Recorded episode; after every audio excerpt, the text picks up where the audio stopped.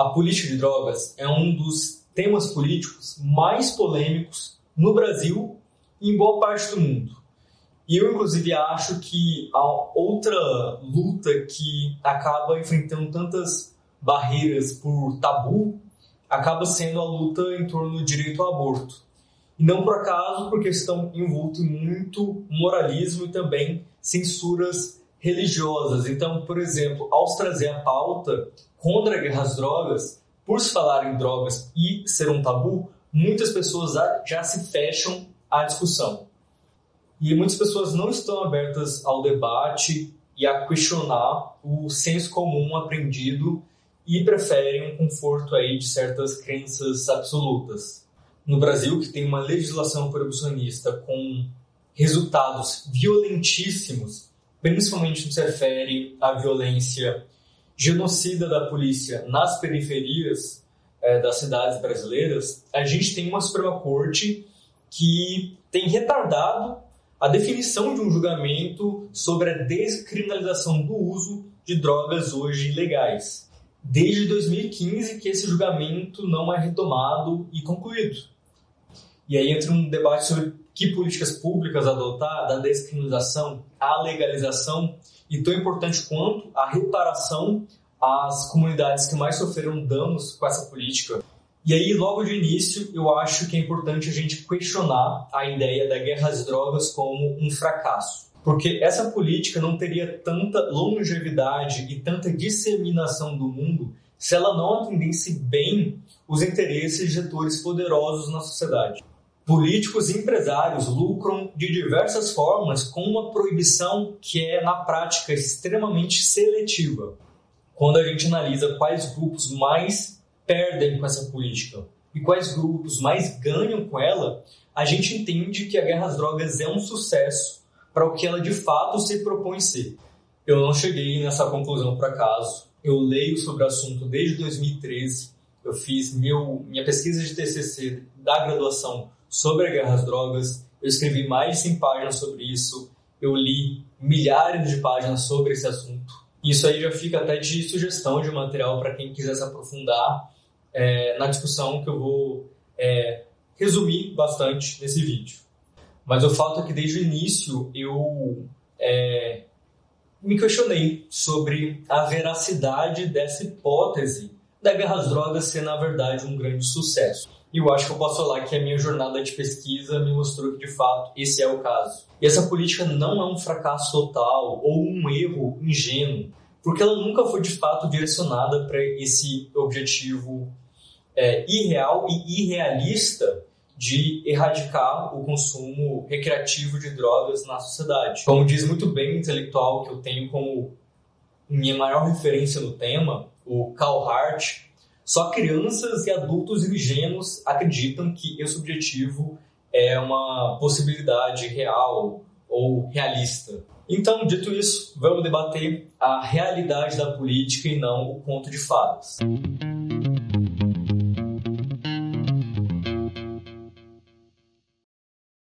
A história da guerra às drogas é muito mais recente do que muitos imaginam, apesar da nossa sociedade ter naturalizado a proibição de drogas essa, essa política tem cerca de um pouco mais de um século de existência, na verdade. Antes disso, ainda no século XIX, o que chama muita atenção, na verdade, é a, as guerras do ópio, que curiosamente foi uma guerra para se impor à força a legalidade do comércio de uma droga psicoativa. Então, mesmo que o governo chinês é, visse no consumo de ópio um grande problema político, social e econômico, até porque o ópio correspondia a quase metade das exportações é, da Grã-Bretanha para o, o território chinês, o Império Britânico mostrou que a mão invisível do mercado é muito bem acompanhada pelo poderio bélico e a sua utilização efetiva em uma guerra. Daí uma guerra com uma violência imperialista é, defendendo a soberania de poder se é, comercializar centenas de toneladas de uma droga psicoativa. Detalhe que toda essa situação que perdura até hoje em torno de Hong Kong deriva também da guerra do ópio, mas aí já é outro assunto. O marco central para a, o alcance da hegemonia política da ideologia proibicionista foi nos Estados Unidos a emergência de um movimento social cristão, conservador, puritanista que conseguiu é, elaborar uma campanha bem sucedida pela proibição do consumo de álcool. Conseguiram aprovar uma emenda à Constituição em 1909 proibindo aí o consumo de álcool. E o que aconteceu nesse caso é o que acontece com qualquer droga proibida. A demanda não some, não necessariamente sequer reduz, porque é uma lei penal, foi aprovada proibindo e criminalizando o usuário. Na verdade, essa criminalização cria instantaneamente um mercado ilegal. E aí, esse lado da oferta, de fato, é bastante afetado. O que eu quero dizer é que um mercado que se torna ilegal ganha várias especificidades, não só para entrar nele, mas para se manter e crescer. Por ser mais difícil e arriscado, tem também menos competição e maiores margens de lucro e atratividade. Em outras palavras, a proibição cria o tráfico e o ganha-pão assim de gangues, de máfias e transforma também próprio, os próprios aparelhos do próprio Estado. De um lado, ampliando orçamentos e funções repressivas, e de outros, sofrendo um aliciamento, uma influência de corrupção constante por parte das organizações que estão lucrando com o tráfico. Sem corrupção policial, judicial, não existe o tráfico. Então, o tráfico também pressupõe essa corrupção institucional. Além disso, a clandestinidade no mercado favorece o recurso à violência como forma de estabelecer o seu domínio, do tipo resolver a sua concorrência na base da violência. A competição capitalista aí é regulada pela violência, o que faz que a guerra às drogas crie talvez o principal problema da segurança pública de muitos países. Em inúmeras cidades, a guerra às drogas é o principal fator ou vetor por trás de uma alta na taxa de homicídios, de um ciclo de violências que parece que é infinito. E pior que isso, a, o próprio tipo de violência que é fomentado é terrível, porque a concorrência capitalista nesse mercado ilegal cria um incentivo para racionalizar o uso da crueldade, no sentido que a violência sádica e insana é um diferencial para conseguir se impor dentro de um mercado já violento. Infelizmente, esses exemplos existem na história da guerra às drogas. É, se seu grupo é o primeiro a matar parentes, inclusive crianças e mulheres grávidas, o seu grupo é mais temido e seus inimigos tendem a ceder mais poder para o seu grupo. Mas em algum ponto essa, essa forma de violência ela se dissemina, se torna o novo normal e aí se cria um ciclo de ainda mais violência sádica, insana, incluindo decepar cabeças, expor corpos em público, muitas vezes até pela própria internet, de corpos mutilados. Tudo isso para ganhar também uma vantagem relativa pelo, pela imposição de medo a grupos rivais. O sistema de justiça criminal ele não está apartado dessa realidade do tráfico, dessa violência quem está lucrando muito bem com o tráfico tem interesse muito óbvio, muito evidente de querer evitar ao máximo ser preso, ser reprimido.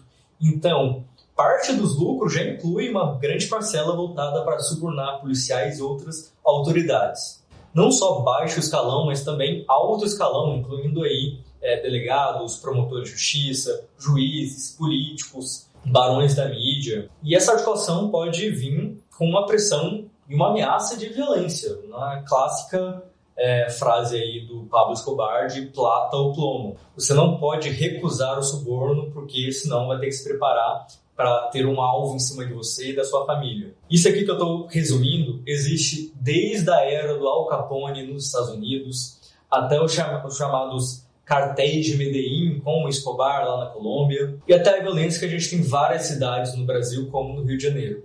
Quando a gente estuda a guerra às drogas em vários países, a gente vê muitas semelhanças e interconexões.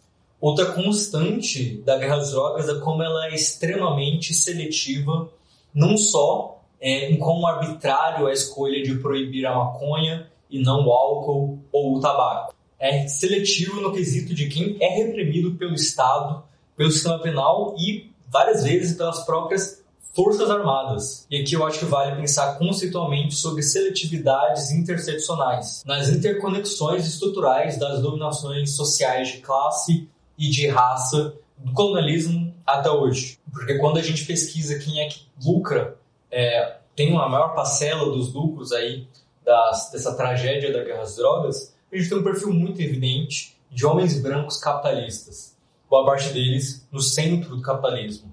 E a gente tem um perfil muito específico de vítima, vítimas fatais, que são principalmente jovens negros da classe trabalhadora. Entre as vítimas é um grupo ainda muito mais amplo, mas eu acho que eu acho que é obrigação da esquerda se posicionar abertamente contra essa política genocida de terrorismo policial em favelas nas periferias brasileiras há muito tempo. Só o Rio de Janeiro, a capital, tem uma média de chacinas policiais acima de 40 por ano. A realidade é que a polícia mata crianças nas periferias e em nosso Estado de Direito, em nossa sociedade civil, em sua grande maioria, normaliza isso como atividade policial, no máximo lamentando como um efeito colateral de uma atividade necessária, que são essas operações policiais bem seletivas nas periferias urbanas.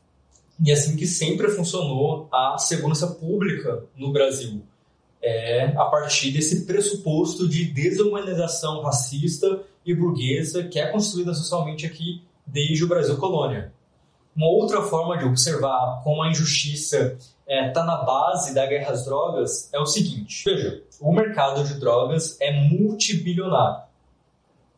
Esses bilhões dessa fortuna de origem ilegal para ela se tornar útil na economia legal, ela precisa passar por um processo chamado lavagem de dinheiro. Sabe quem faz boa parte desse serviço essencial para o tráfico? Parabéns para quem adivinhou.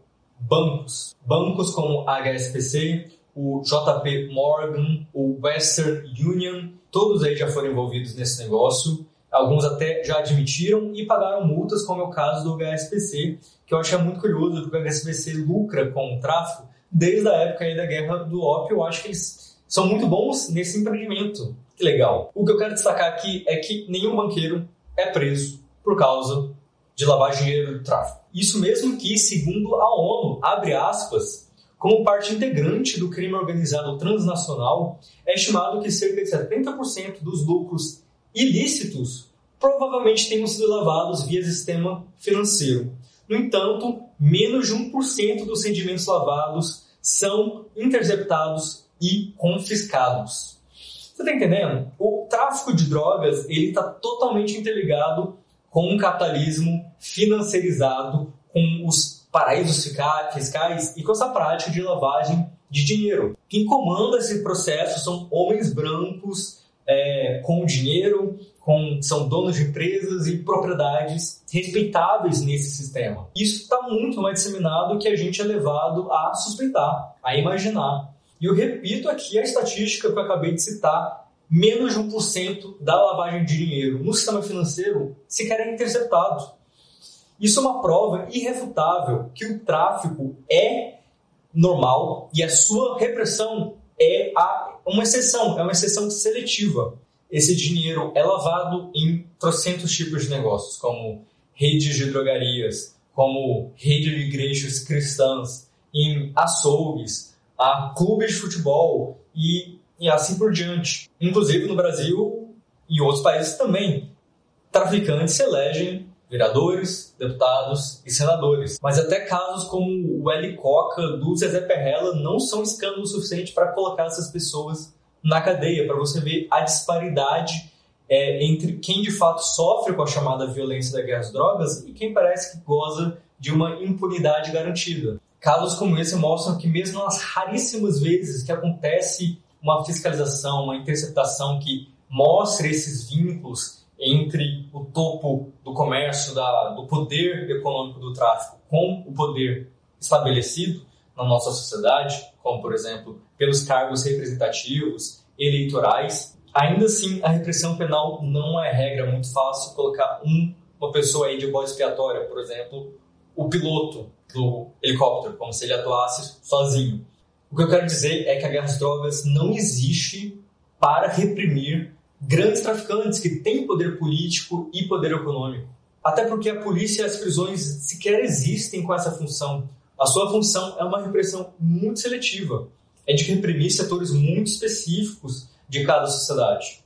Mas a guerra às drogas ela é fundamental porque ela é a principal justificativa e o principal pretexto para essa política de guerra que leva a violências tão absurdas para as nossas periferias. E aí ninguém se importa que os grandes traficantes não moram na periferia. Eles moram em condomínios de luxo junto com a burguesia, tá ligado? Eles têm helicópteros, eles têm aviões particulares. Mas aí não vai ter nunca uma operação policial invadindo seus condomínios de luxo, invadindo as suas fazendas. Então entenda, e esse é o ponto central que eu aprendi estudando esse assunto, é que não é o tráfico que é reprimido com a guerra às drogas. Quem é alvo dessa política tem CEP, raça e cor muito bem definidos. Isso é mais relevante do que envolvimento com tráfico quando essa violência acontece, quando pessoas são vitimizadas. Pode ser que sim, porque existe aí um baixo escalão que, que é recrutado um processo complexo aí de aliciamento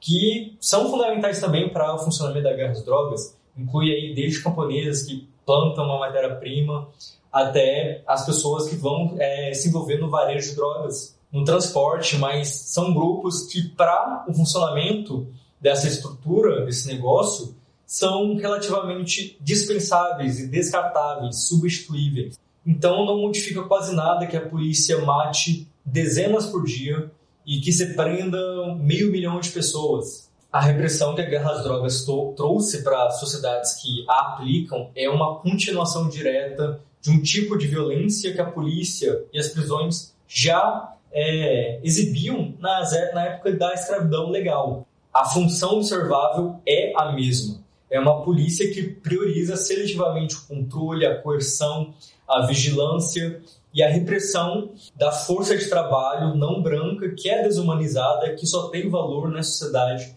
pelo, pela sua capacidade de trabalho que pode ser explorado. Ela serve para legitimar as altíssimas taxas de letalidade e de encarceramento, seja aqui no Brasil, seja nos Estados Unidos, seja na Colômbia, seja no México. Outra constante universal das drogas é isso, é a criminalização racista da pobreza.